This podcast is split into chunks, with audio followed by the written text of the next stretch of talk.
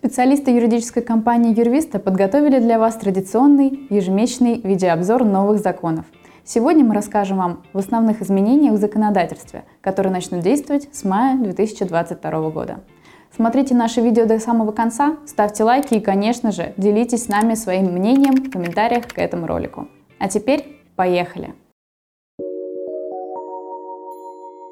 В 2022 году наши законодатели решили не продлевать майские каникулы, хотя подобные предложения некоторыми депутатами выдвигались. Тем не менее, времени для отдыха будет немало, так как согласно производственному календарю в этом году мы все равно получим два уикенда по 4 дня каждый, с 30 апреля по 3 мая и с 7 по 10 мая включительно. Официальная позиция такова, что эпидемиологическая обстановка весной этого года опасений не вызывает – а значит продлевать нерабочие дни на федеральном уровне никакой необходимости нет. При этом местные власти по собственной инициативе вправе продлевать майские праздники в пределах региона. Например, для того, чтобы у жителей было больше времени, чтобы заниматься посадками овощных культур на своих дачных участках. Если в вашем регионе продление каникул не предвидится, а отдохнуть хочется подольше, то не забываем, что на многих рабочих местах, как правило, всегда есть возможность взять несколько дней отпуска за свой счет – только нужно вовремя поговорить с работодателем и написать заявление на отпуск. Пенсии, пособия и выплаты. Главные новости на сегодня. Сегодня россияне как никогда ждут позитивных новостей от правительства о повышении пенсий, пособий и зарплат, поскольку такие обещания уже не раз звучали с экранов телевизора, в том числе и от первых лиц. Особенно всех интересует вопрос о внеплановой индексации пенсий, пособий и МРОД. Ожидается, что при официально признанном высоком уровне инфляции дополнительная индексация может составить в районе 8-9%. И при этом затронуть не только пенсии, но и МРОД, что, соответственно, самым позитивным образом отразится на различных выплатах и пособиях, а также и на зарплатах россиян.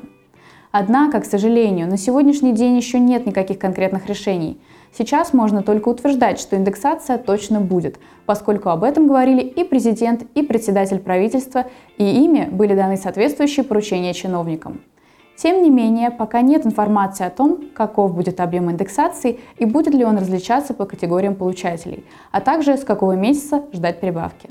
Не исключено, что индексация начнется уже с мая, поскольку цены в магазинах давно бьют рекорды. Однако некоторые чиновники озвучивают и более поздние сроки. Например, член Комитета Госдумы по труду и социальной политике Светлана Бессараб считает, что внеплановую индексацию стоит ожидать к концу второго квартала, в июне. Объем прибавки будет соответствовать уровню реальной инфляции. Но напомним, что теперь не только Госдума, но и правительство вправе решать вопросы, связанные с индексацией. Поэтому вполне вероятно, что нас ожидают приятные сюрпризы к Дню Победы. Ну, как говорится, поживем увидим и будем надеяться на лучшее. У некоторых категорий пенсионеров есть еще больше поводов для оптимизма, поскольку помимо ожидаемой индексации, они совершенно точно получат прибавку в мае 2022 года. К таким категориям относятся бывшие шахтеры, бывшие члены летных экипажей, пенсионеры, достигшие 80-летнего возраста, а также ранее работающие пенсионеры, которые прекратили работать три месяца назад. Выплаты пенсионерам ко Дню Победы. Также хорошие новости ждут и тех пенсионеров, которые являются участниками и инвалидами Великой Отечественной войны. Для них предусмотрена федеральная выплата ко Дню Победы в размере 10 тысяч рублей. Также в отдельных регионах чиновники порадуют ветеранов дополнительными праздничными выплатами из местного бюджета. Суммы региональных выплат, как их критерий получению, труженики тыла, дети войны, жители блокадного Ленинграда – будут различаться в зависимости от региона. Обратите внимание, что все праздничные выплаты будут назначаться автоматически. Вся необходимая информация о ветеранах у властей есть, поэтому никаких заявлений специально писать не нужно. Выплаты придут вместе с пенсией. Остерегайтесь мошенников, которые, скорее всего, как обычно, активизируются перед 9 мая и будут предлагать пенсионерам свою помощь в оформлении и получении данных социальных выплат. Изменение графика пенсионных выплат. Еще один момент, на который пенсионерам следует обратить внимание, касается традиционного майского изменения графика пенсионных выплат. Как обычно, все зависит от даты и места получения пенсии – на почте или на карту. Некоторые пенсионеры получают майскую пенсию уже в конце апреля, другие в мае, но пораньше, чем обычно, в середине между праздничными днями. У тех, кто получит пенсию в середине или в конце месяца, дата получения пенсии остается без изменений. Конкретные графики выплат лучше заранее уточнить в своем почтовом отделении. Пенсионерам, которые получают пенсию на карту, деньги придут сразу после их перечисления из ПФР банка. Новые выплаты на детей от 8 до 17 лет. Согласно указу президента, с 1 мая этого года семьи с детьми смогут обратиться в пенсионный фонд за новой выплатой на детей от 8 до 17 лет. В зависимости от материального положения семьи, размер такой выплаты может составлять от 6 до 12 тысяч рублей. Срок действия новой выплаты – один год, но не выходя за рамки возрастного ценза для детей, то есть только до момента достижения ребенком 17-летия. Здесь важно знать, что новая выплата с 1 мая и старая выплата, которая назначена с лета прошлого года на детей от 8 до 17 лет, с юридической точки зрения представляют собой разные пособия. Так, выплата, установленная летом 2021 года, затрагивает только неполные семьи, а новая майская выплата назначается независимо от состава семьи, в которой проживают дети от 8 до 17 лет. Однако это вовсе не означает, что претендовать на новую выплату смогут все семьи с детьми такого возраста. Во-первых, новая выплата устанавливается указом президента, а не федеральным законом, как выплата, установленная в 2021 году. По этой причине местные власти вправе дополнить и уточнить правила назначения новой выплаты.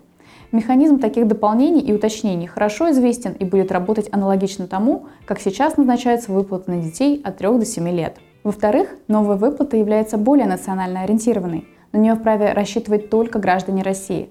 При этом российское гражданство должно быть как у ребенка, так и у родителей. Также семья должна постоянно проживать на территории России. В-третьих, материально-имущественный ценз тоже имеет значение – чтобы претендовать на получение этой выплаты, семья должна показать доходы менее прожиточного минимума на члена семьи за расчетный период 12 месяцев 2021 года. Кроме этого, у семьи не должно быть слишком много недвижимого имущества, автотранспорта и денежных средств на депозитах. Как получить? Оформить новую выплату можно только в заявительном порядке. Автоматически не назначат – Заявление можно подать на госуслугах через МФЦ или путем личного обращения в пенсионный фонд. Если обратиться за выплатой в мае, то можно получить новое пособие сразу за два месяца, за апрель и май. Новые гарантии для должников. С 1 мая этого года вступают в силу изменения в закон за номером 358 ФЗ о потребительском кредите займе. Согласно этим изменениям, единовременные социальные выплаты, которые поступили на банковский счет должника, не могут быть списаны банком без согласия должника.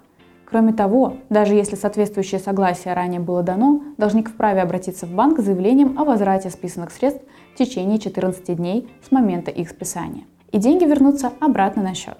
Разумеется, что при возврате денег сумма долга вновь вернется к прежним значениям. При этом в период с 1 мая до 1 июля этого года у должников есть возможность вернуть деньги, списанные с них в счет погашения займов и кредитов с 1 января по 30 апреля 2022 года. Разумеется, речь опять же идет только о доходах, которые теперь не подлежат списанию, то есть о единовременных соцвыплатах.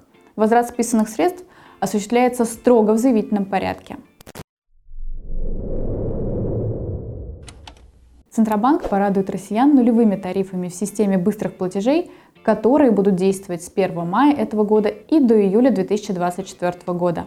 Нулевые тарифы затронут как услуги по совершению переводов денежных средств, так и информационные услуги, связанные с такими переводами. Кроме этого, с 1 мая увеличивается и максимальный размер платежа по системе быстрых платежей. Теперь сумма одной операции в СБП будет ограничиваться 1 миллионом рублей. Как ожидается, увеличение максимальной суммы операций в системе быстрых платежей не только порадует граждан, которые планируют совершать крупные покупки, но также позволит и сократить издержки для отечественного бизнеса, связанные с осуществлением безналичных платежей. Изменения в уголовном законодательстве. Правоохранители с 1 мая этого года расширят перечень сильнодействующих ядовитых веществ за счет включения в него ряда новых позиций, среди которых так называемый гормон роста – самототропин. Также вводятся корректировки в отношении определения крупного размера таких веществ. Изменения затронут в основном 234 статью Уголовного кодекса «Незаконный оборот сильнодействующих веществ и ядов в целях сбыта», а также ряд непосредственно связанных с ней уголовных составов. На сегодня это все.